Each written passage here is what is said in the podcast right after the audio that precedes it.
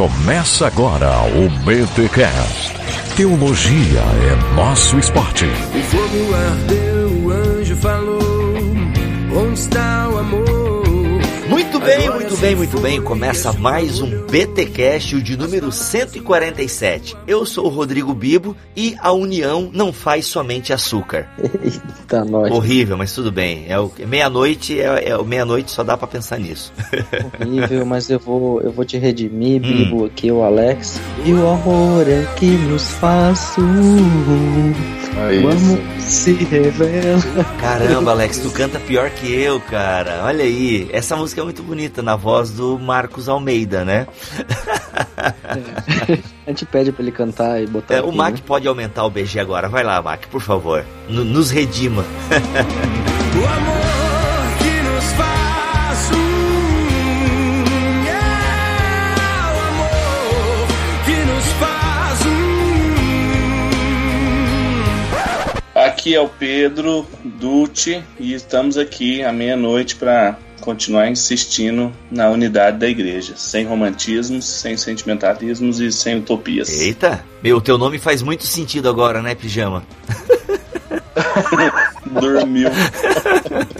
Eu sou o Rafael Pijama e nós estamos aqui nos esforçando pela manutenção da unidade do espírito à meia-noite. Aleluia.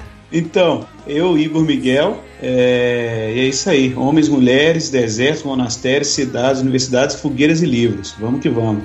Eita, olha aí, gente, estamos aqui com parte da turma do movimento mosaico, falando assim meio baixo, meio às escusas, porque temos filhos dormindo, né, em outros compartimentos da casa. Então temos que falar baixo, afinal é meia-noite. Cara, eu nunca gravei tão tarde na minha vida, né? Mas a gente faz de tudo para levar bom conteúdo para você. E a gente tem aqui, como eu já disse, parte do movimento mosaico, da galera, né, que organiza o evento. E estamos aqui, Alex, por que estamos aqui reunidos? O que, que, vai- o que, que a gente vai falar nesse BTcast aqui? Então, a galera do Movimento Mosaico preparou uma nota a respeito da unidade da igreja nesse tempo de polarização política e a gente gostaria de ouvir o que motivou a galera do Movimento Mosaico. Para quem não conhece o Movimento Mosaico, por favor, eh, volte um pouco aí na linha do tempo e procure por um BTcast onde a gente apresenta o Movimento Mosaico, apresenta o livro Ortodoxia É Integral. o BTcast número 114. Exatamente. Então hoje vamos falar sobre essa nota pública, sobre a unidade da igreja e o que motivou ela, quais, quais os conteúdos e, enfim, o que o movimento mosaico quer atingir através dessa nota. Mas isso depois dos recados paroquiais. Vem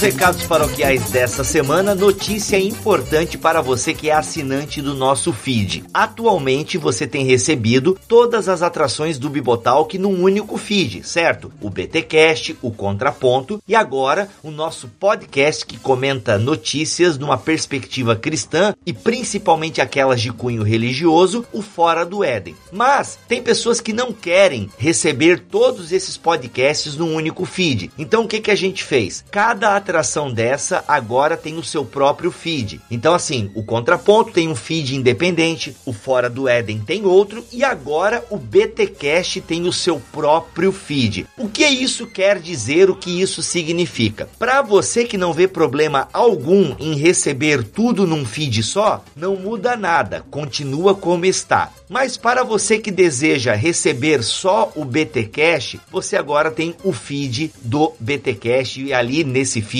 você vai receber só os BTcasts, ok, galera? Então é só esse disclaimer que a gente quer fazer aqui, porque algumas pessoas já vieram falar com a gente: ah, eu quero receber só o BTcast, ah, eu quero receber só o Fora do Éden. Então é só você procurar o feed deste podcast na publicação do podcast. Então, assim, você encontra o feed do BTcast aqui na publicação dele no site, ou seja, na postagem do BTcast tem o feed do BTcast, na postagem do Contraponto, o feed do Contraponto. E na postagem do Fora do Éden, você encontra o feed do Fora do Éden. Você não tá entendendo nada do que eu tô falando? Que negócio é esse de feed que eu viajei agora na tua fala, Bibo? Eu quero dizer o seguinte: se você possui um smartphone, você pode baixar um aplicativo. Algumas pessoas nos pedem: "Ah, não vai ter um aplicativo do Bibotalk?" Não, por enquanto não precisa, porque aquilo que nós estamos oferecendo para vocês, que é conteúdo em áudio, já possui aplicativo de sobra aí na internet. Se você tem um iPhone, tem um aplicativo nativo aí. É só você procurar na Apple Store lá, é, ou sei lá como é que faz do Apple, porque eu não tenho Apple, mas você digita lá nos podcasts no campo de busca Bibotalk, assina, dá um subscribe que você vai receber todos os nossos áudios aí. E você que utiliza Android ou outra plataforma, tem outra, nem sei, mas enfim, você que utiliza Android, é só você ir lá na Play Store e procurar lá Podcast Addict, é, Podkicker, Beyond Pod, enfim, tem uma série de aplicativos para se ouvir podcast. Você vai lá, baixa esse aplicativo gratuitamente, não precisa pagar, deve ter pago, mas tem um monte de bom gratuito. Aí você vai lá em subscribe, digita no search lá Bibotalk, dá um subscribe e você vai estar tá recebendo no seu celular todas as atrações do Bibotalk. Beleza, galera? É muito bom, é prático ouvir podcast no celular sem precisar clicar em download lá no site.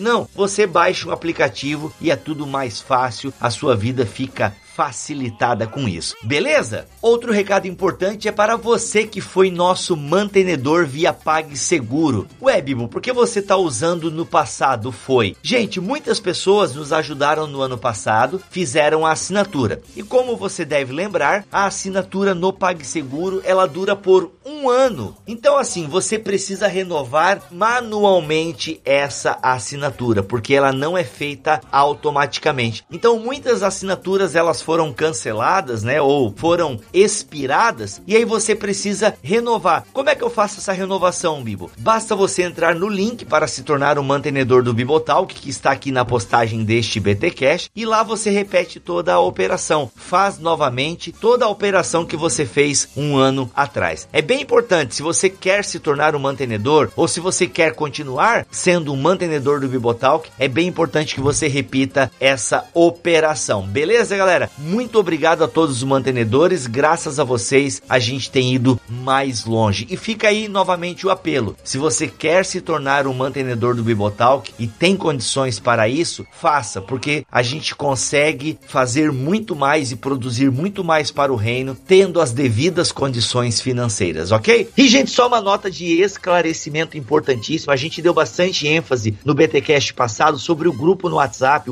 a lista de distribuição e tudo mais. Ah, bem, ela não não está funcionando já fazem umas duas semanas, porque o celular que eu utilizo para essa lista de distribuição, ele simplesmente não atualiza mais o WhatsApp. Ele é um Samsung Galaxy, sei lá, de cinco anos atrás. Ele tem, é, ou seja, é, é bem bem, bem, bem o quê? Qual é a palavra para esse meu celular? Histórico.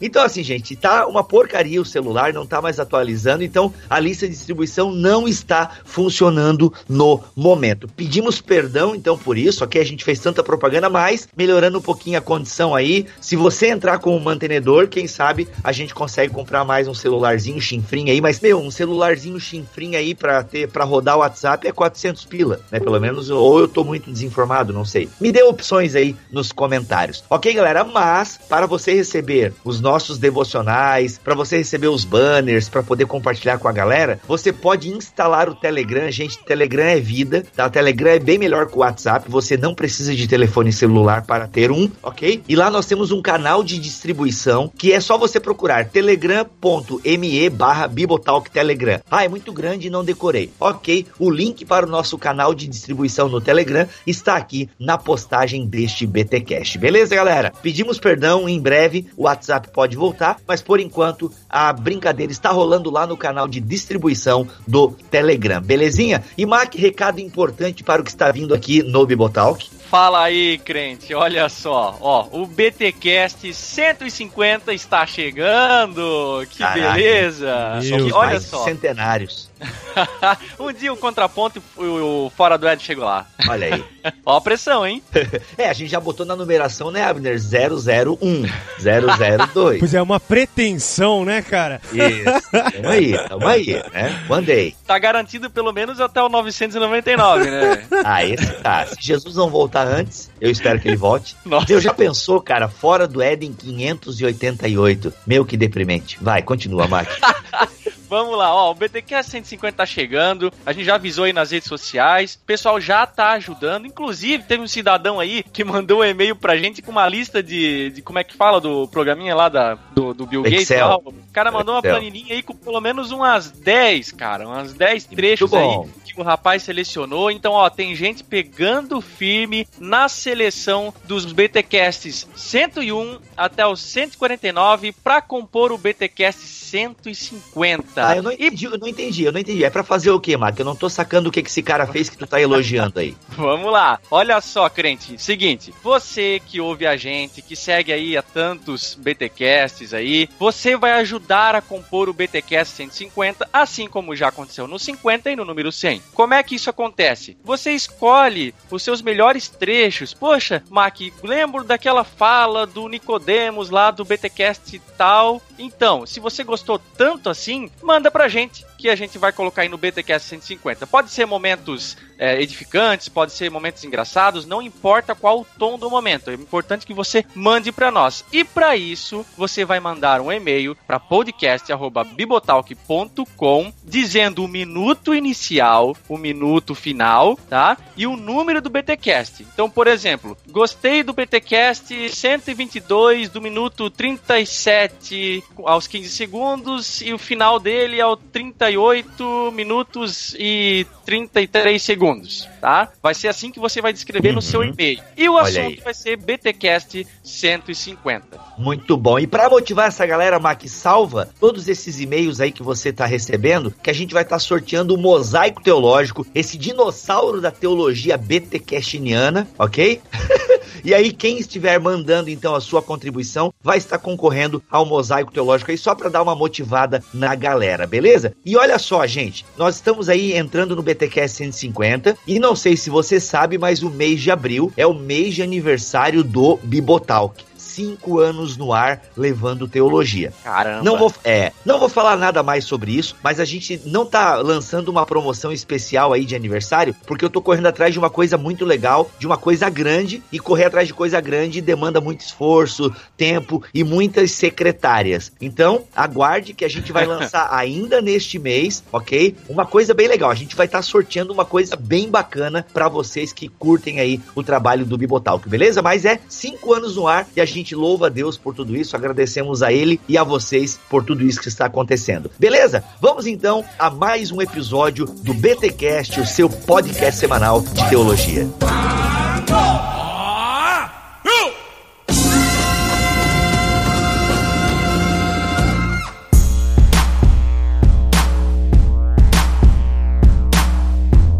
Temos aqui então Pedro, Igor e Rafael Pijama. No programa que nós gravamos sobre o movimento mosaico, quem estava presente foi o Rafael, ou Pijama. Então vocês dois estiveram aqui. Igor, é, fala um pouquinho, né? Porque os dois a gente já apresentou lá no programa 114, mas tu é novo aqui no BTCast, até que enfim, né? É. Eu, já, eu leio algumas postagens suas aí no Facebook e tal. Quem é Igor Miguel? Então, eu sou pastor da Igreja Esperança. Nós fazemos, compomos um presbitério de três pastores pastores, a nossa comunidade aqui em BH é uma comunidade independente, de confissão reformada, continuista.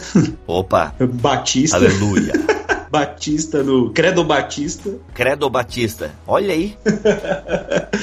mas, mas a gente subscreve, a gente subscreve as formas de unidade continentais, as confissões continentais reformadas, né? Uma coisa meio subversiva, assim, né? meio reformada ou pós-moderna, pré-moderna. Eu gosto disso. Com tempero... o West, e o Westminster é muito analítica, né? Vocês só não gostam com, muito dela. Com tempero né? anglicano na liturgia, é uma salada, uma salada. Então é isso aí. A gente trabalha também numa ONG, numa organização não governamental, em BH, e a gente está aí com, caminhando com a turma do Mosaico já tem um tempinho, e a gente está aí é, trabalhando para promover um pouco dessa unidade também. Pijama, o pessoal não, talvez não queira voltar lá no 114, mas pessoal, volte porque vale muito a pena ouvir o BTcast 114. Mas pra galera não parar agora o nosso papo, afinal tá interessado nesse tema, como é que tu definiria o movimento mosaico em algumas palavras, Pijama? Assim, o que, que o, que, que o Tico e Teco nesse horário consegue preparar para nós aí? Ó, com certeza vale a pena voltar lá. Inclusive, essa é uma ferramenta que a gente tem usado. Todo mundo que pergunta o que é o movimento mosaico, a gente indica o podcast. Olha aí, obrigado. Porque foi a oportunidade de Deus na nossa vida da gente dizer, assim, com poucas palavras, mas com um tempo de qualidade, o que, que é a gente, o que, que a gente crê, o que, que Deus deu para nós. Mas numa frase, a gente poderia resumir o mosaico como um movimento relacional de unidade. E a gente usa a palavra relacional antes de unidade de propósito, porque a gente entende que é impossível a gente ter unidade mantendo a multiformidade, mantendo as diferenças, garantindo cada um a expressão da sua própria parte do corpo, só se a gente tiver uma relação muito boa, porque com uma relação boa a gente consegue trabalhar as nossas diferenças. Então a gente crê que a unidade é possível a partir de relações boas, de amizades boas, a gente entende que o reino de Deus é também um reino de amigos. E a gente tem lutado por isso em todo o Brasil e agora com o Alex lutando sobre isso na Alemanha. Olha aí. Temos amigos na Suíça. Caráter internacional, hein? Olha aí. Ô, oh, na Suíça me interessa, hein? Vamos conversar.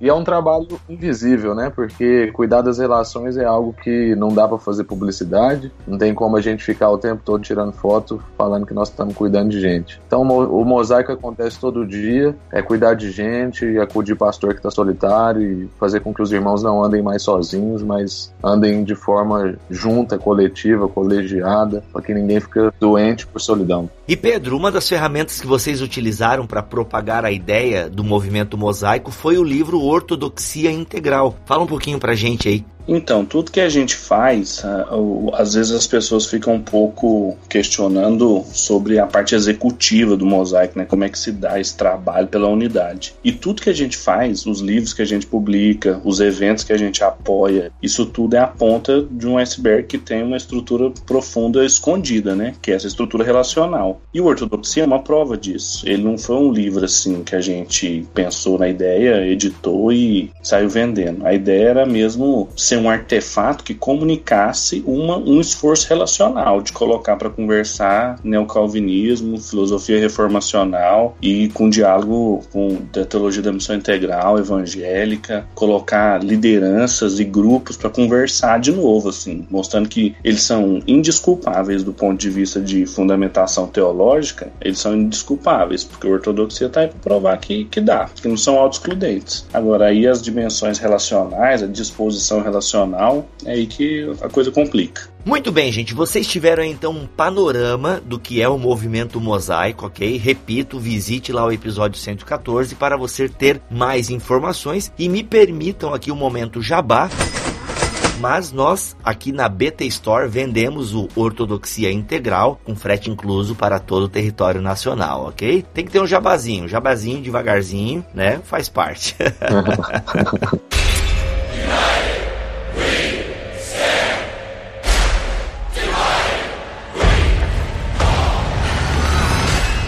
Nesses últimos tempos aí, a gente percebeu uma polarização política muito grande. Bom, essa, de certa forma, desde as últimas eleições, já está bem clara essa tensão entre PT, PSDB, entre esquerda e direita, e nas redes sociais essa tensão é, se mostrou clara. E mais tarde, depois das eleições, com uma série de protestos, a gente vê um acirramento é, dessas, desses dois, dá para dizer assim, time A, time B, time direita, time esquerda, buscando quase que um entrincheiramento político. E não por último, isso respinga forte dentro da igreja quando a gente vê uma série de notas públicas de diversos grupos e diversas orientações, puxando um pouquinho para cá, puxando um pouquinho para lá, e a gente percebe aí o surgimento de uma nota diferenciada, uma nota que não vem em primeiro lugar para colocar os pingos nos is da política, ou de ideologias, ou partidos políticos, mas chamando a igreja aquilo que ela foi chamada para ser, né? A ser o corpo de Cristo. Então eu queria que vocês comentassem um pouquinho aí sobre realmente a motivação para construir essa nota sobre a unidade da igreja do movimento mosaico. Então, quando a gente começou a perceber todas as movimentações, né, assim, principalmente via rede social, as, as inquietações de várias frentes e de vários irmãos, é, para a gente que luta pela unidade, crê nisso, assim, ama a igreja, né, isso nos, nos incomoda. Eu, cada pessoa reage de uma forma, né, eu particularmente reajo com tristeza.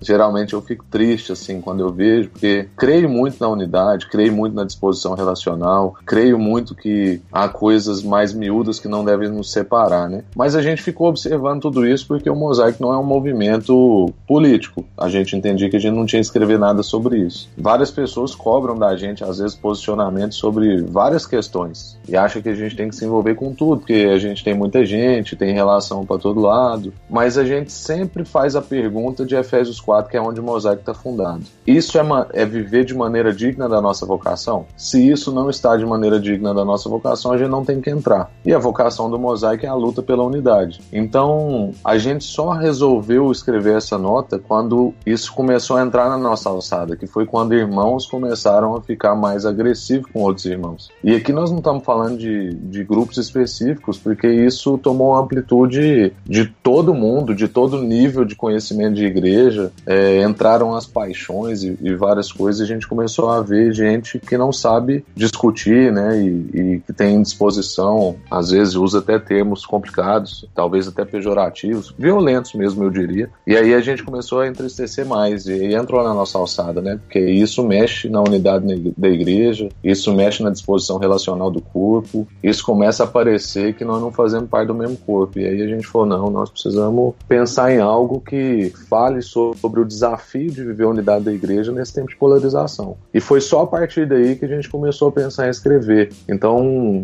por isso que a gente gente fez essa nota. Ela não é um manifesto, ela não é uma carta, ela é uma nota para a gente lembrar mesmo aonde que a gente está fundado, pelo que que nós somos unidos e por que que o mosaico luta por essas coisas, né? Então esse foi foi o nosso coração, um coração de choro, como está escrito lá na nossa nota. Nós não estamos indo com sangue na boca, nós estamos indo com lágrimas nos olhos. Eu quanto a esse assunto da, da polarização política, acho assim tem níveis que essa questão não chega a ser um problema. Eu me lembro que no 2013, começo de 2013, quando as questões, quando essa polarização começou a tomar proporções nas redes sociais é, grande, falando de maneira geral da, da polarização política do Brasil, não tanto o envolvimento da igreja, mas assim, reflexo, né? Eu lembro que saiu uma entrevista com um filósofo francês, na verdade Franck Argelino, que é o Jacques Rancière, e ele falava que isso não era um sinal de empobrecimento político do, de um país, quando essas posições ficavam cada vez mais claras, etc. Era um sinal que, de avanço, porque o pessoal estava discutindo. E ele valoriza muito, pelo menos a filosofia dele, o dissenso, né? mais do que o consenso, o dissenso. E isso foi muito norteador assim, para o mosaico. Não o Rancière em específico, mas isso que o Rafa falou, de que às vezes a gente não se manifesta com determinadas coisas que fogem ao tema da unidade, pelo simples fato que internamente, nos nossos grupos, nas nossas reuniões, nós temos membros assim de orientações políticas, teológicas, litúrgicas, denominacionais muito diversos. E o que a gente quer fazer mesmo é manter essa unidade. E eu acho que é o que a gente não faz só retoricamente, a gente não faz só teoricamente, a gente vive essas coisas nas suas intensidades subjetivas e o pau quebra entre nós, assim, mas é sempre uhum. no vínculo da paz através da, daquilo que Efésios 4 fala. Isso diferencia as nossas articulações, assim, nossas aparições públicas, os eventos que a gente apoia, as coisas que a gente compartilha, a gente sempre pensa como que isso vai cooperar para a unidade. E aí a nota surgiu nesse sentido, nesse contexto.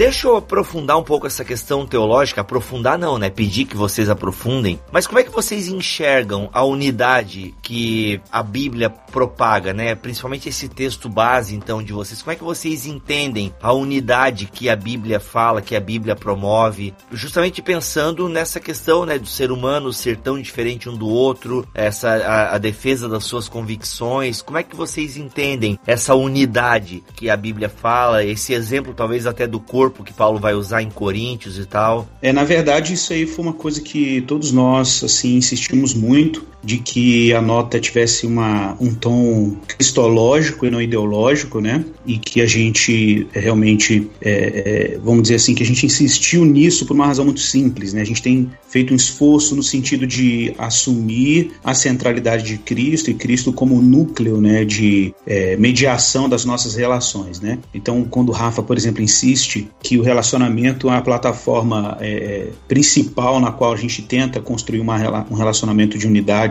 em termos de igreja, a gente tem insistido nesse sentido que Cristo, isso Bonhoeffer fala muito, né? Ele retoma a teologia paulina lá insiste que a gente não tem o direito de ter uma relação imediata com o nosso irmão, uma relação direta, né? É, e que a gente, se a gente retoma o texto bíblico de Paulo em Efésios, quando diz que a parede de separação que estava entre judeus e gentios, que a inimizade foi desfeita com Cristo na sua cruz, a gente tem que lembrar que o ser humano é portador de uma, de uma tensão em relação ao ao outro, né? E nesses momentos em que, de repente, devoções ideológicas ou afinidades partidárias, tudo isso emerge de forma muito intensa, a gente precisa reassumir que a nossa relação enquanto igreja, uns para com os outros, ela é interfaceada pela suficiência de Cristo e a centralidade dele. É, é isso que faz igreja, né? E é isso que viabiliza o que a gente chama de comunhão dos santos, né? Então, assim, a nota ela, ela caminha muito a partir desse núcleo de comunhão, é, a afirmação da centralidade centralidade de Cristo, é importante mencionar que Cristo é mencionado na nota não como um Cristo abstrato, né? Isso, isso é bom mencionar, porque a gente, a, tem muita gente que faz essa apropriação é, de Cristo, né, para algum tipo de viés ideológico, então é um Cristo abstraído, né? No nosso caso, é o Cristo das Escrituras, morto, ressuscitado, justificador, né, mediador. Então a gente está deixando claro que é esse Cristo que é a interface da nossa relação uns com os outros, né? Esse, esse, esse é um ponto realmente que eu acho que é fundamental assim na nossa nota nota aí na, que foi publicado. Tem uma coisa também que, quando você fez a pergunta, representa bem o que, que a gente vive aqui. Acho que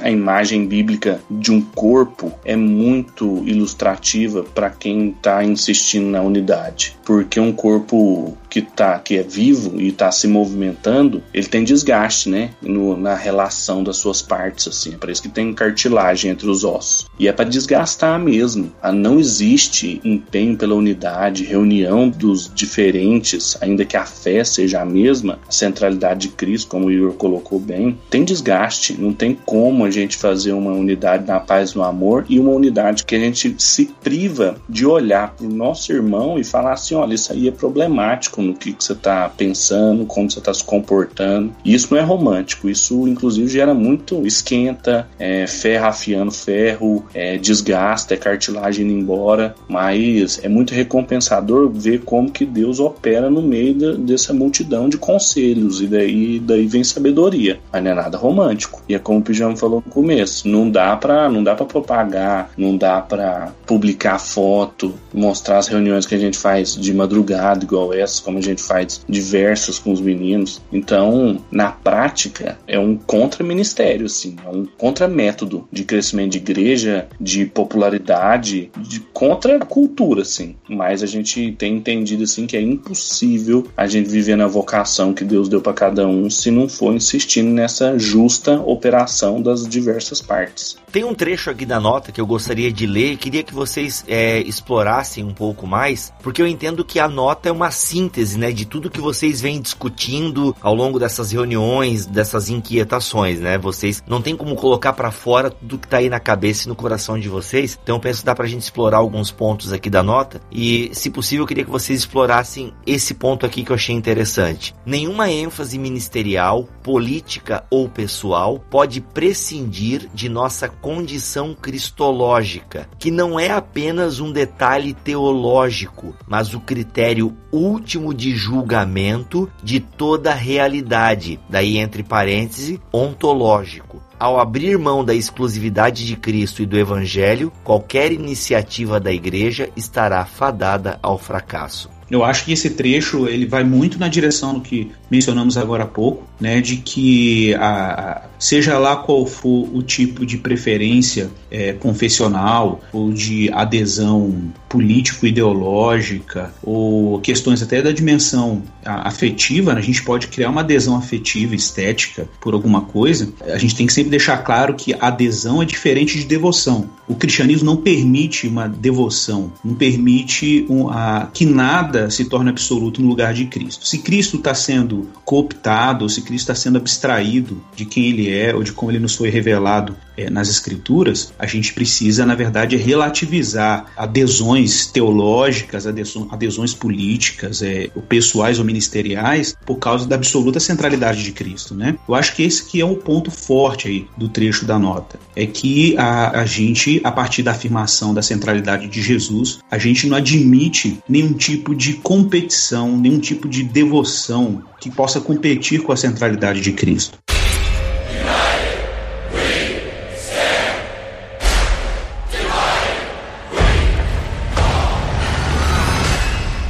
Frase começa é, fazendo uma diferença disso que o Igor colocou, que existe competições entre devoções ideológicas, culturais, mas existem também uma compreensão de ênfases ministeriais, no sentido de que a gente crê, e isso tem ajudado muito nessa parte prática da relação, que é a gente crê que orientações ministeriais podem ser compreendidas quando elas têm no seu centro essa preocupação, esse critério último cristológico, as coisas que estão ao redor delas, que não são, que não, é, não são importantes, mas são periféricas, elas podem ser ênfases. Por exemplo, a gente fala sempre das três tradições, né? Da ortodoxia, ou seja, aquela que se preocupa mais na formulação correta da doutrina através de pregação, teologia, sacramento, ou então da ortopraxia. Os irmãos estão muito envolvidos no contexto de justiça, de luta e de reivindicações históricas de direito. E tem a, a ortopatia, que são os irmãos que descobriram a vida e as ênfases ministeriais nas virtudes, nos dons do Espírito, numa vida na vivida piedade. Assim,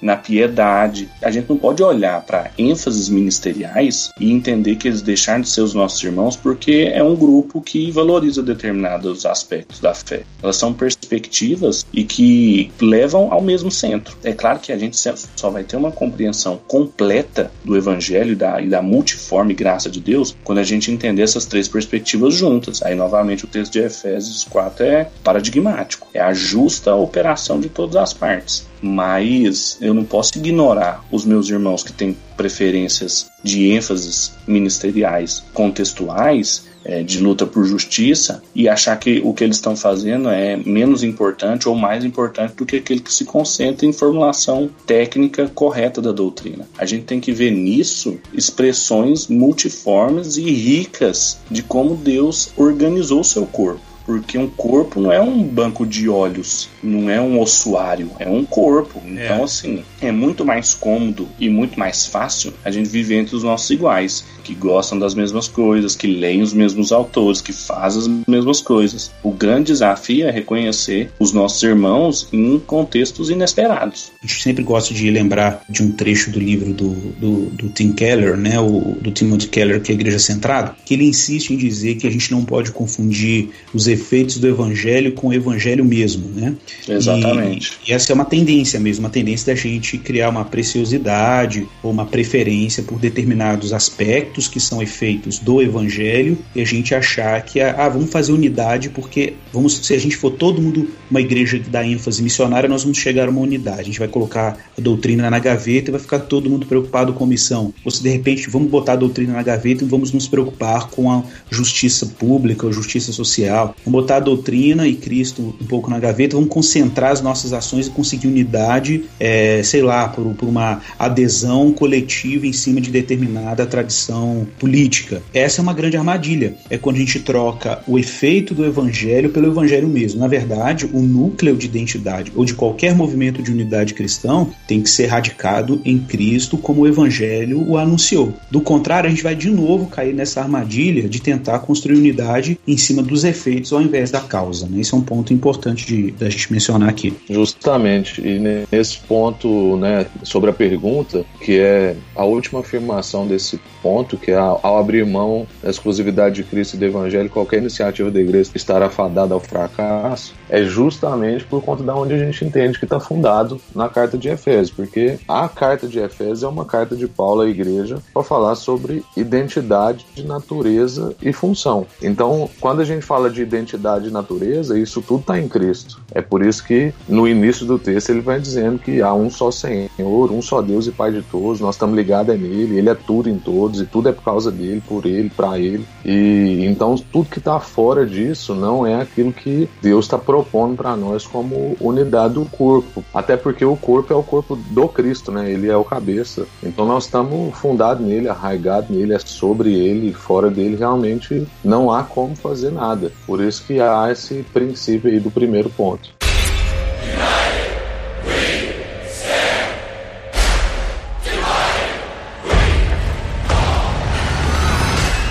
Vocês falaram aí de é, devoção, de uma diferença entre devoção e de adesão. Importante aqui eu quero puxar uma pregação do Guilherme de Carvalho, vai estar tá linkada aí no post, onde ele coloca bem claramente essa, essas duas questões e quem quiser aprofundar elas, acho que é interessante olhar para isso, que é uma maneira de você lidar com as ideologias de forma que você possa tomar para si alguns elementos elementos de, de ideologias que contêm verdades mas você não toma as ideologias em si ou como um pacote fechado, porque ao fazer isso você acaba tendo uma devoção por elas. A nossa devoção está Exatamente. apenas em Cristo, né? A nossa devoção se deve apenas a Cristo. E as ideologias a gente adere a pontos de uma ideologia, porque cada ideologia tem momentos de verdade. Por isso o Guilherme de Carvalho fala que a gente tem que dizer sim e não, né, para as ideologias,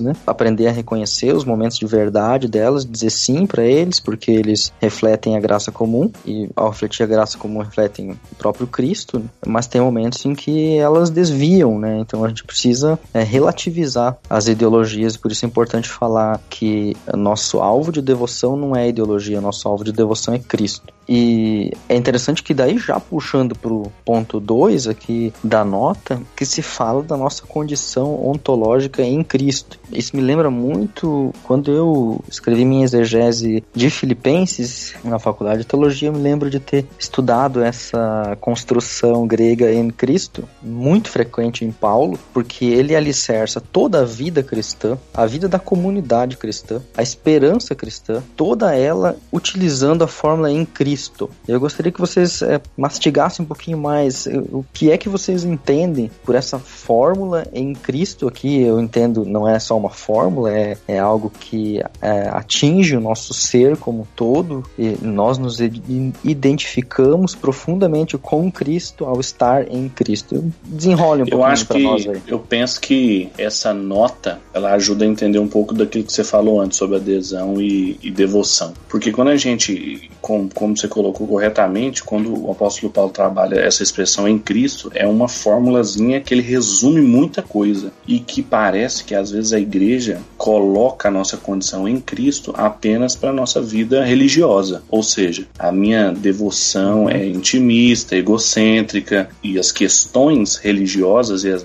sobre a minha relação com Cristo dizem respeito apenas ao fórum íntimo, enquanto que todas as questões educacionais, políticas, culturais, filosóficas, elas são deixadas deixadas de lado ou elas não fazem parte também desse estar em Cristo. Eu acho que esse é o problema central da igreja evangélica brasileira, porque a gente cresce e a gente não, não experimenta transformação no país. Não é por causa do nosso tamanho, porque a gente é enorme, não é por causa de posição em poder, porque a gente tem deputado, senador, tudo quanto é tipo de orientação e plataforma política que se radica na fé cristã. Eu acho que é por falta de se decidir por questões é, doutrinárias centrais que só fazem sentido a partir da gente estar em Cristo. É isso que significa o ontológico aí, ou seja, toda a realidade, todas as expressões da experiência sob o critério e o julgamento de Cristo. E isso vale para política, para educação, porque quando a gente não tem claro essas doutrinas, duas coisas acontecem. A gente fica refém de ideologias e aí a gente começa a fazer sínteses de teologia. A gente fala nós somos conservadores na teologia, mas a gente é Foucaultiano. A gente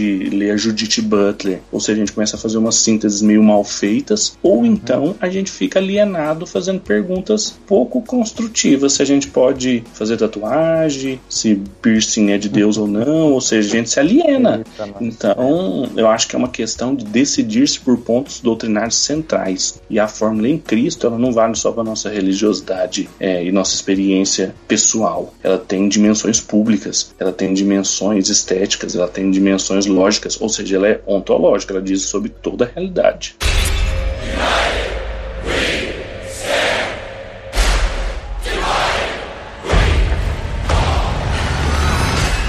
E um ponto interessante, no Congresso Vida Nova, o Van Hooser, ele tocou num ponto sobre o pastor como uma figura pública, né? E, cara, eu senti, assim, um peso em relação aos pastores que saíram de lá com uma baita missão, assim, quem entendeu e levou a sério. Mas justamente do pastor, e aqui eu tô abrindo um parêntese só, né? Mas é, essa preocupação que o pastor deve ter em, em manjar, né? E pesquisar os mais variados assuntos, né? Tem muitos pastores que se limitam a organizar organizar o culto do domingo seguinte. Né? Eu conheço igrejas aqui em Joinville que a função dela é organizar o culto do domingo que vem. É, inclusive o estar em Cristo para essas igrejas é estar na igreja. Né? É uma questão assim só de cunho eclesiológico e tal, sem todas essas dimensões. E da minha e na minha igreja e na minha igreja local. Sim, sim, é porque estar em Cristo é estar na igreja mesmo, né? Só que o cara geralmente tá falando do lugar Isso, justamente. Esse é o ponto. É uma coisa muito eclesiológica local ali, a minha denominação. E, cara, e, e aí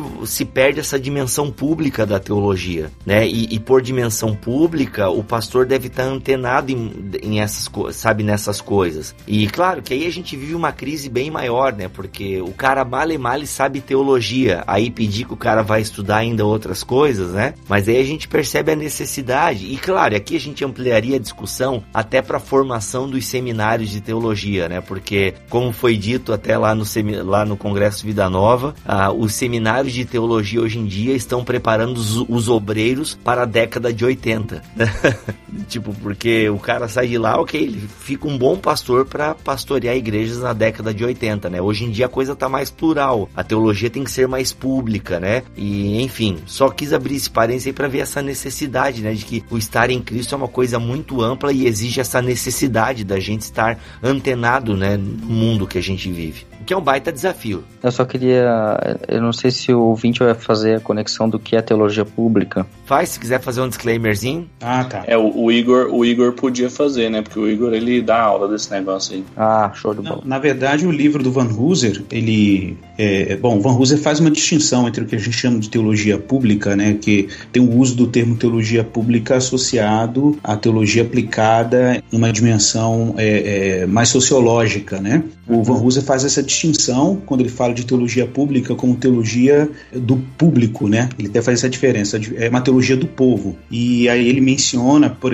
caracteriza, por exemplo, o teólogo, o pastor como teólogo público, ele, ele até coloca que são quatro funções básicas do teólogo público, do pastor como teólogo público. Ele fala que ele tem que ser um pastor evangelista, um pastor cate, catequista, liturgista e apologista. E, e esse é um dado importante, porque como evangelista, ele proclama o que está em Cristo, como catequista, ele ensina o que está em Cristo, como liturgista, celebra o que está em Cristo, e como apologista, ele demonstra o que está em Cristo. Isso aí é uma. É, tem tudo a ver com o que a gente está conversando aí. Né? E seja lá qual for a função do pastor, no anúncio, é, no ensino, na celebração na demonstração, todo o exercício da sua função pastoral passa pela mediação de Cristo, nunca fora dela, né? do que está lá depositado ontologicamente em Cristo há uma riqueza nesse na abordagem que o Van Hooser trabalha no livro, e assim, eu, eu ainda não terminei a leitura, mas é, já é um dos, dos meus favoritos em questão ministerial, é como ele encara, porque fica parecendo assim, o teólogo como uma figura pública, ou seja, aquele muito acadêmico, muito centrado apenas em questões teóricas e preocupado apenas com responder teoricamente os, as questões da época, mas ele bate muito na tecla de ser um pregador, de ser alguém com experiências locais, uma liderança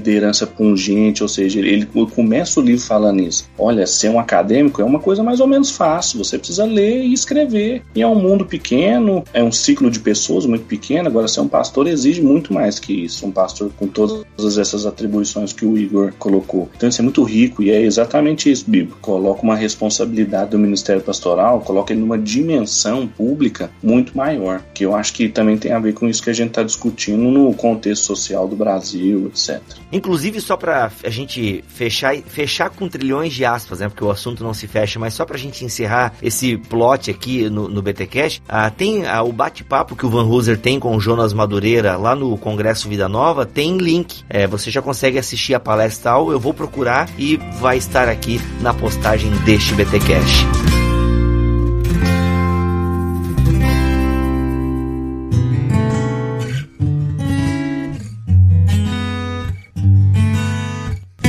Tem ainda uma questão que é subsequente dessa ideia de estar em Cristo, que a gente também tentou trabalhar, deixar claro na nota, que é o segundo ponto, ou seja, que estar em Cristo também é condição de possibilidade para a nossa comunhão com os nossos irmãos. Porque justamente se existe a possibilidade de diferentes expressões da graça de Deus e também desses indivíduos fazerem opções culturais e contextuais muito específicas, é preciso um ponto unificador que diz a respeito da nossa comunhão. E novamente esse ponto é estar em Cristo. Cristo é o critério que faz com que eu não engula o meu irmão, que o Bonhoeffer falava e enfatizou isso tanto em Vida em Comunhão, né? Um livro fantástico sobre isso. De que a única forma de eu me relacionar com o próximo, de que eu não engula com os meus desejos, com as minhas vontades, é eu relacionar em Cristo. A mediação ser feita em Cristo. Então, a Cristo não é só o único mediador entre Deus e os homens, mas ele é o único mediador entre homens e homens também. E isso tem que ficar claro porque isso nos dá base para duas coisas. Primeiro, para eu não desconfiar da fé de um irmão que tem ênfases pessoais ou ministeriais um pouco diferentes das minhas e também me dá base para que eu possa, a partir de Cristo e a partir desse critério, insistir em apologética, insistir em crítica é, relacional, olhando no olho dele e falar assim: olha, isso aí que você está fazendo está extrapolando um pouco os limites da fé. Isso que você está falando é foge daquilo que é o núcleo central da nossa confissão evangelical. Determinado viés ideológico é simplesmente incompatível com a ortodoxia cristã. E isso não é sinal de falta de comunhão. Isso só pode ser feito por causa da comunhão de nós estarmos em Cristo. Então ele fornece tanto a, a, o meio da gente se reconhecer, como também o critério da gente manter essa comunhão sem nenhuma impureza, ou seja, a gente não manter uma comunhão por preferências, por viés ideológico, mas tão somente por estarmos em Cristo, nossa identidade cristológica. Eu acho isso importantíssimo, Pedro, porque a gente falou no contexto de internet aqui no início do programa e realmente parece que a galera não tem alma, né? Quando vai criticar a posição do outro e tal, as devoções do outro, né? Infelizmente. É triste de ver. É, muito triste, assim. E aí tu percebe que é uma crítica que não tem peso. Por quê? Porque ela não está na relação. É, eu até fiz um vídeo falando sobre isso e me senti bem em movimento mosaico quando gravava o vídeo, porque é justamente isso, Aí. cara. Olha aí, olha aí. Não, mas cara, é que assim, ó, não tem sentido você admoestar uma pessoa pessoa sem a relação, sabe? Quando você vai lá e você vai criticar duramente uma pessoa sem se relacionar com ela, não tem, a pessoa não vai dar a mínima para aquilo, porque, meu, quem é esse cara que esse cara tá falando? Diferente se eu tenho uma relação com a pessoa. Por exemplo, eu vivenciei isso tempos atrás, né? É um cara que eu só tenho amizade virtual com ele, encontrei ele uma única vez na minha vida e tal, mas a gente desenvolveu uma amizade virtual e tal, beleza. E, poxa, e ele é um cara que tem, né,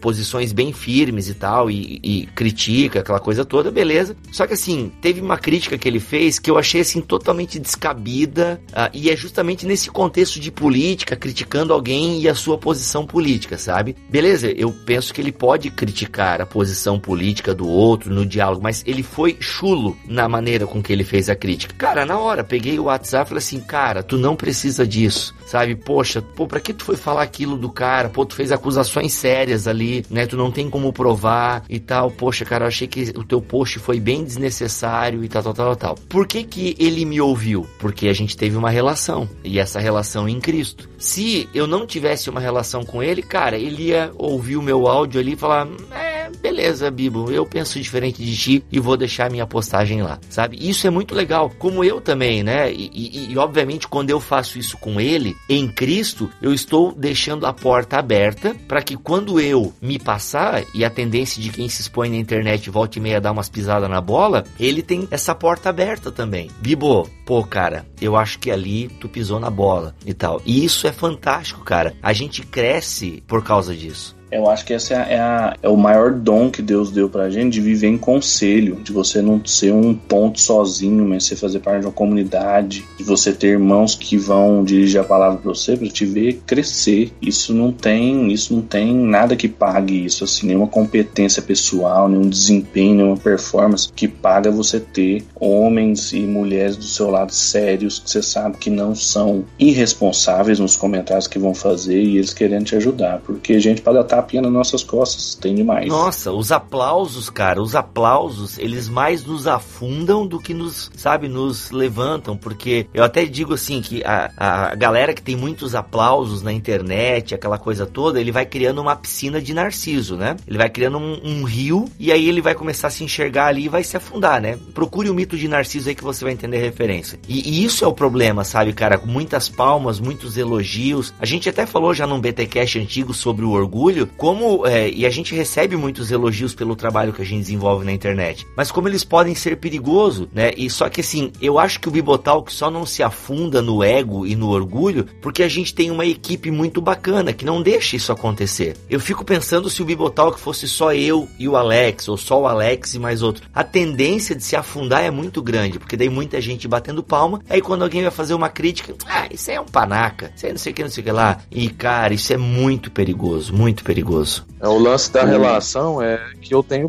parte com você, né? E se eu tenho parte com você, aí eu tô falando de dentro, assim. Aí é uma parte falando com a outra parte, mas é do mesmo corpo, assim. É. Sim, fantástico isso. É. E aí, aí você ganha autoridade porque você está dentro da relação. Aquilo ali tá te custando, aquilo ali tá te custando tempo, empenho, afeto, oração. E isso é que dá o sentido da exortação. Inclusive, é por isso que você não exortou esse irmão, talvez publicamente, mas você fez ele via WhatsApp. Sim, claro. Porque talvez se você não tivesse essa relação, você não teria o pudor de ir lá publicamente e fazer isso, assim, talvez até de forma sem ser didática.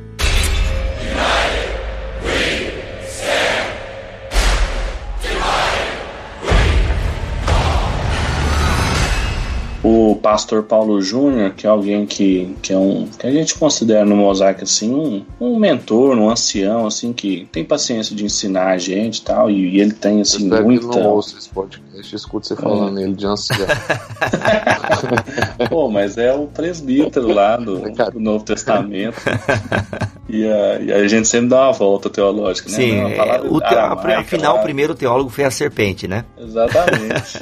Mas o Júnior fala, o Júnior tem uma ilustração, não é ilustração, uma leitura de um fato muito comum aqui no, no interior do nosso estado, que ele lembra que antigamente quando a fazenda não tinha cerca, para delimitar quando uma terra terminava e quando a outra terra começava do, do vizinho, fazia uma fenda, né, no chão para marcar o fim de uma terra e o começo da outra. E daí que vem as nossas palavras ofender e defender. Eu acho que quando você, você mencionou isso aí, Bibi, quando você estava falando da relação que se constrói, ela é uma relação que já não tem mais nada para eu defender e nem de eu me ofender com a pessoa, porque tem livre acesso, a porta tá aberta. Caramba, excelente. Não tem cerca, não tem, não tem nada que demarca. Ô Pedro, tem uma coisa importante também para a gente mencionar aqui, é que uh, o Brasil veio experimentando a internet, a gente também tem uma população que está mais escolarizada, e então tá tudo combinado. A gente tem um maior número de pessoas escolarizadas, a gente tem plataformas como redes sociais e internet, tudo isso cria uma grande ágora, né, um grande espaço de discussão política, e a gente também tem uma democracia relativamente nova, né, ou pelo menos que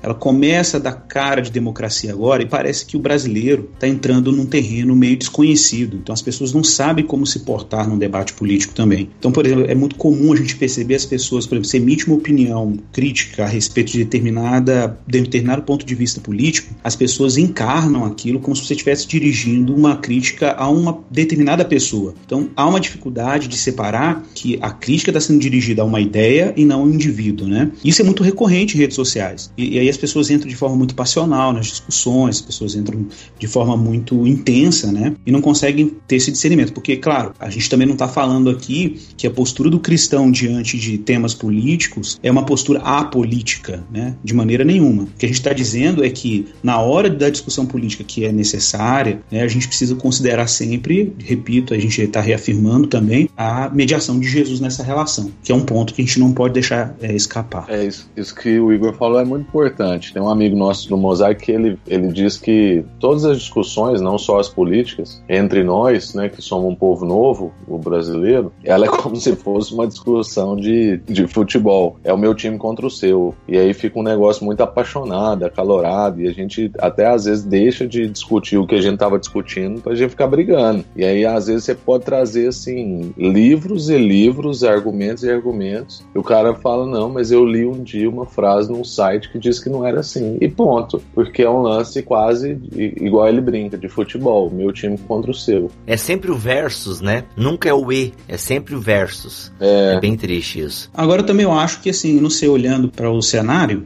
só para dar uma fechadinha aqui, é, eu não sei o que vocês acham, mas parece que a gente está diante de um cenário que a igreja está meio que sendo pressionada também a se posicionar. Pensa que uhum. a gente não tinha esse tipo de debate no ambiente da igreja, a gente não tinha esse tipo de debate a partir da igreja. Então, me parece que, de alguma maneira, Deus está usando a história de forma providencial mais uma vez para pressionar a igreja a assumir a sua devoção sob o senhorio de Jesus e, as, e os desdobramentos da afirmação desse senhorio na esfera, por exemplo, pública, na esfera da sociedade, na esfera política. Né? Então, a gente precisa também ter essa sensibilidade de que eu já vejo muita gente falando assim: ah, vamos parar de discutir política e vamos evangelizar. Sim, claro, vamos evangelizar, mas você não precisa, você não precisa fazer um, um evangelizar ou, né? Vamos fazer evangelizar e. Uhum. Então é importante também a gente né, pensar nisso, que a igreja tem uma função pública sim, ela tem tá aí para salgar mesmo, tá aí para iluminar o mundo, né? E, e é justamente por causa dessa timidez, às vezes, de se posicionar em termos públicos, que a gente acaba criando um ambiente que favorece determinadas ideologias. A pessoa não, não tem uma explicação cristã de como ele deve pensar a sociedade, ele vai encontrar essa explicação onde? Numa ideologia secular. Vai encontrar essa explicação numa ideologia que às vezes é materialista histórica, hiperindividualista, não importa. Mas, mas é, é, falta também de educação política cristã, vamos dizer assim, né? É, eu acaba... acho que a gente teve um gap muito grande de defesa, né? Houve um tempo onde a igreja tinha que ficar se posicionando o tempo todo, mas depois houve um tempo de, não sei se eu chamaria nem de descanso, mas houve um tempo de silêncio, de gap.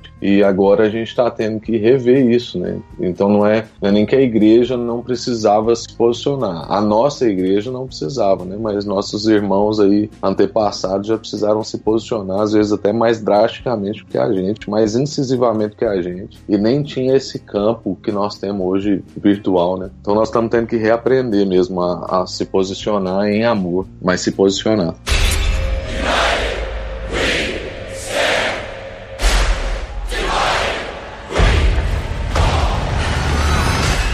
Pegando agora esse gancho dessas últimas é, questões que vocês é, comentaram, dos posicionamentos das igrejas, é, dessa questão das ideologias, das próprias autoridades, isso toca centralmente no, no ponto 3 da nota, que fala que fora de Cristo não existe soberania. Né? Então, que de todas as autoridades foram instituídas por Deus e todas as autoridades derivam, em última análise, a, as suas próprias soberanias da soberania de Cristo, até pela questão da soberania das esferas, se eu entendi bem aqui o link com a teologia neocalvinista, né? E eu queria perguntar para vocês aqui, para esclarecer um pouco mais essa questão aqui, é, se eu entendi bem, existe um espaço de relativização das ideologias, como eu já citei antes da pregação do Guilherme de Carvalho. Existe aqui uma clara menção de que fora de Cristo não é possível falar de autoridade, de soberania. Existe aqui também uma clara menção de que política e assuntos de política não podem ser dissociados daquilo que concerne ao ser cristão. Ou seja, a nossa vida cristã está também imersa dentro do ser político. A gente é, precisa não separar as coisas, como foi falado aqui. Né? Acho que a questão da soberania das esferas aqui também entraria bem bacana para poder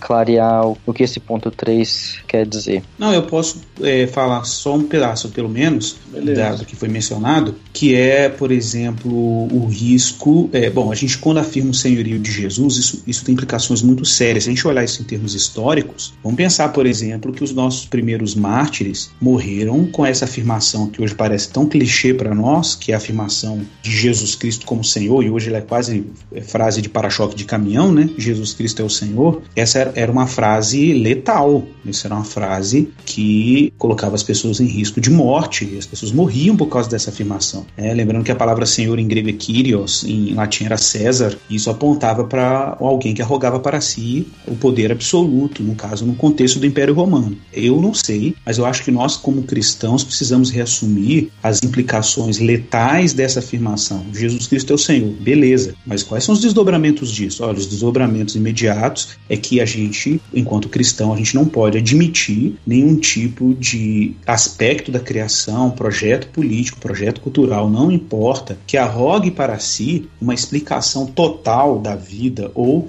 arrogue para si um projeto de salvação, né? Porque no final das contas, se a gente pensa, por exemplo, em ideologia política, todas elas apresentam uma espécie de, de soteriologia, né? De doutrina da salvação. Uhum. Ah, se você fizer determinada coisa com o mercado, a gente vai encontrar uma a felicidade. Ou se a gente fizer determinadas coisas com a distribuição dos recursos, a gente vai instaurar um paraíso, um mundo relativamente mais estável ou mais seguro. Ora, o que, que é isso? isso? Isso é uma soteriologia. E a gente sabe que não é possível construir salvação, é, elaborar a salvação de baixo para cima, né? Eu até costumo dizer que as ideologias políticas, independente do espectro, elas tendem a ser uma espécie de pelagianismo, assim, de neopelagianismo, né? E, uhum. e, e não é isso. A gente acredita no senhorio de Cristo porque a gente acredita que a salvação é alguma coisa que é providenciada, e se ela é providenciada, o tempo, a partir da ressurreição de Jesus, seja lá o que for, o tempo e o espaço já estão sob o domínio de Cristo. Logo, poderes, principados, poderes políticos, é, autoridades políticas estão todas submetidas a esse senhorio. Por isso que o cristão, ao mesmo tempo que reconhece é, soberanias instituídas por Deus, sabe que a autoridade dessas soberanias elas são relativas ao senhorio de Cristo. Né? E a frase de Pedro: mais importa obedecer a Deus do que, o, do que os homens. Então, esse é o escândalo do evangelho que o cristão carrega na sua ação política: é de que a gente está sempre julgando projetos de salvação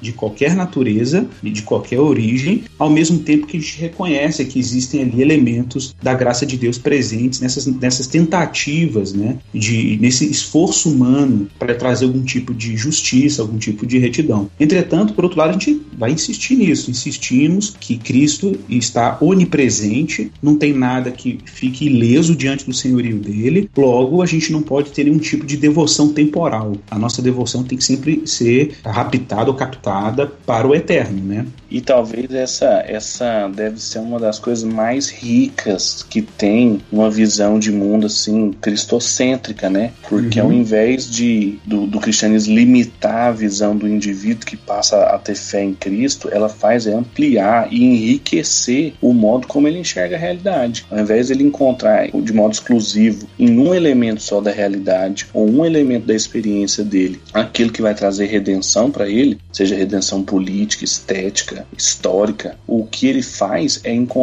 bondade e beleza da criação de Deus em toda a criação de Deus, mas não se deixar render a ela. Isso é muito interessante porque isso amplia a presença do cristão no mundo, mantendo ele fiel somente a Cristo e fazendo com que as ideologias tenham um peso relativo frente à fé dele. Isso torna a posição muito mais complicada porque a gente não fecha com pacotes seculares, mas por outro lado também a gente sabe identificar as riquezas de cada um desses aspectos e as pobrezas dele também que precisam ser supridas e que em última instância dizem respeito ao processo de redenção que Deus está conduzindo de todas as coisas a partir de Cristo.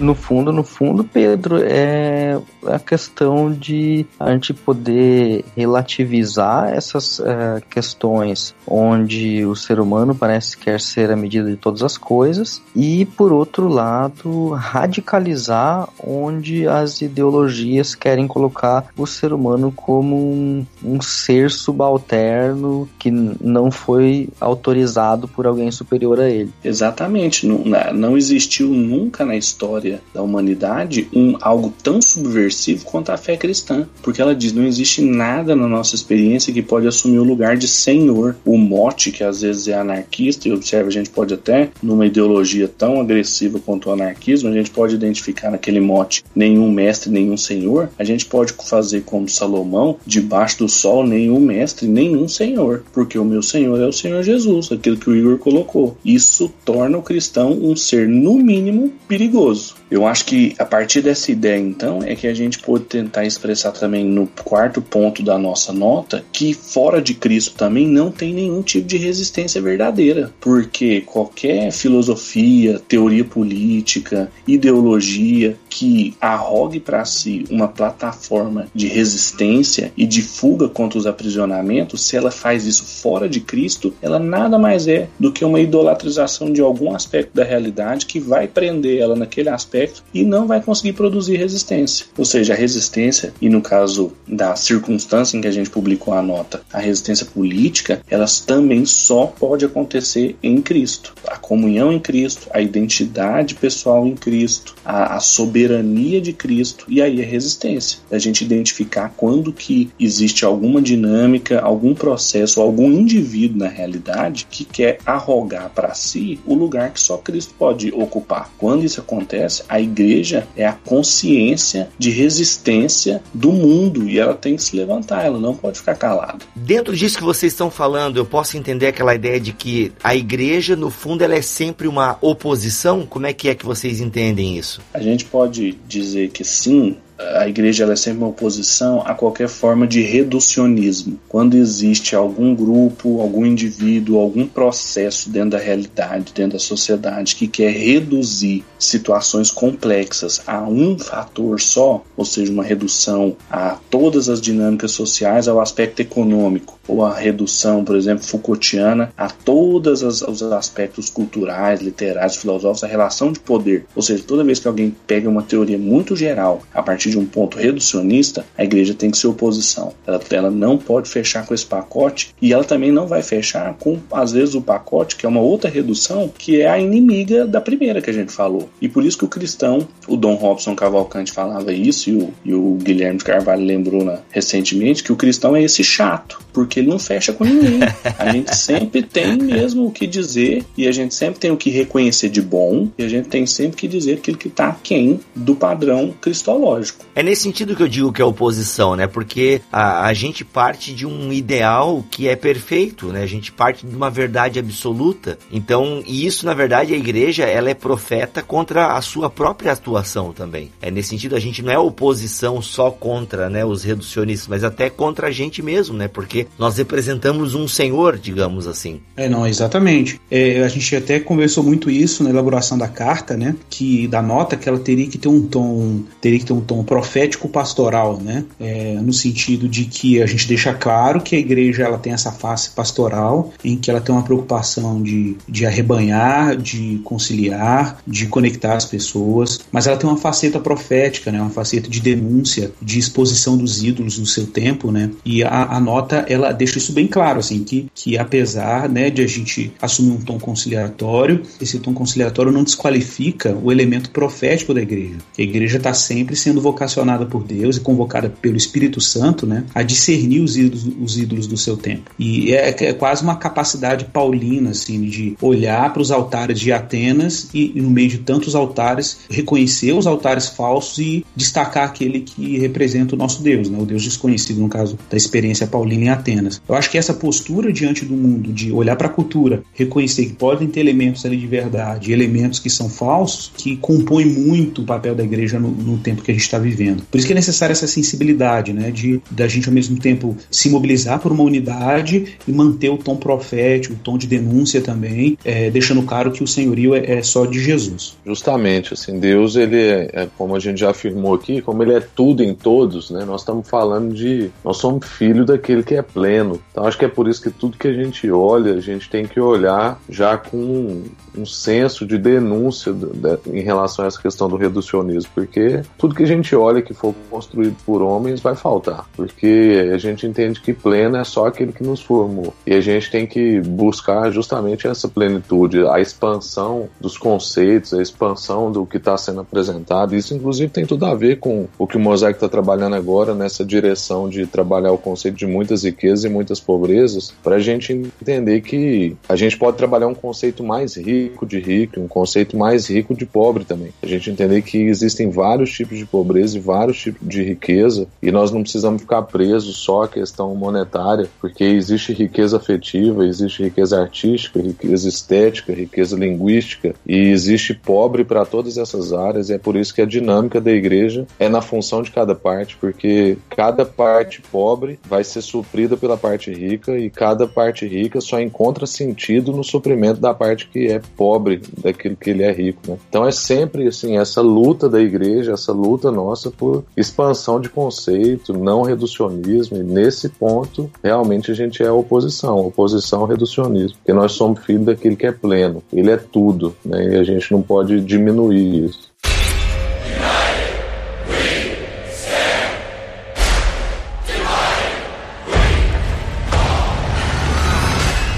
Gente, tem um ponto aqui do item 4 da nota que eu queria que vocês explanassem. E se já foi explanado e talvez eu não captei, vocês puxam minha orelha aí. Mas assim, ó, vocês dizem aqui: somos responsáveis pelas decisões políticas que orientam nossa história. O que, que vocês querem dizer exatamente com isso? Que a igreja não pode se isolar da sua responsabilidade ou se ausentar da sua responsabilidade de, de tomar uma posição política não é porque a gente é oposição a qualquer é, reducionismo que, em momentos históricos específicos, essa nossa oposição vai assumir um formato é, também específico àquele momento. E a igreja não pode viver numa espécie de isolamento ou de não envolvimento com a questão política, é, usando esse argumento e tudo isso que a gente tem falado até aqui, de que não, a gente está acima dessas coisas e tal. Não, mas isso tem na história implicações práticas muito precisas. Isso envolve, por exemplo, denúncia de, de monopólios e totalitarismos. A gente conheceu vários exemplos desse. Existe produção de artefatos culturais, por exemplo, leis e projetos de leis também que respondem a corrupções específicas históricas, ou seja, a igreja é responsável também. Ela foi colocada, a gente falou disso mais cedo, que ela foi colocada para salgar e para iluminar. Ela não pode se, como Jesus fala, não se acende uma lâmpada e coloca debaixo de uma candeia se esconde ela. Ela é colocada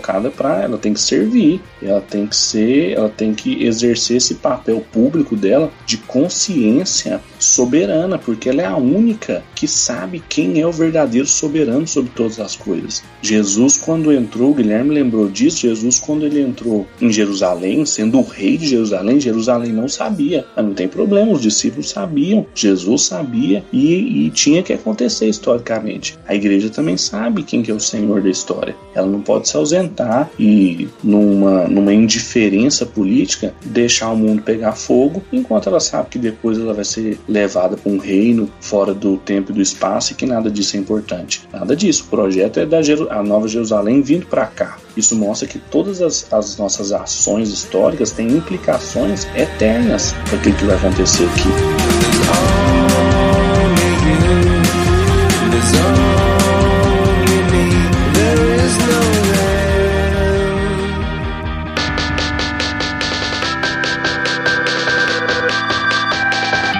Galera, muito bom o papo.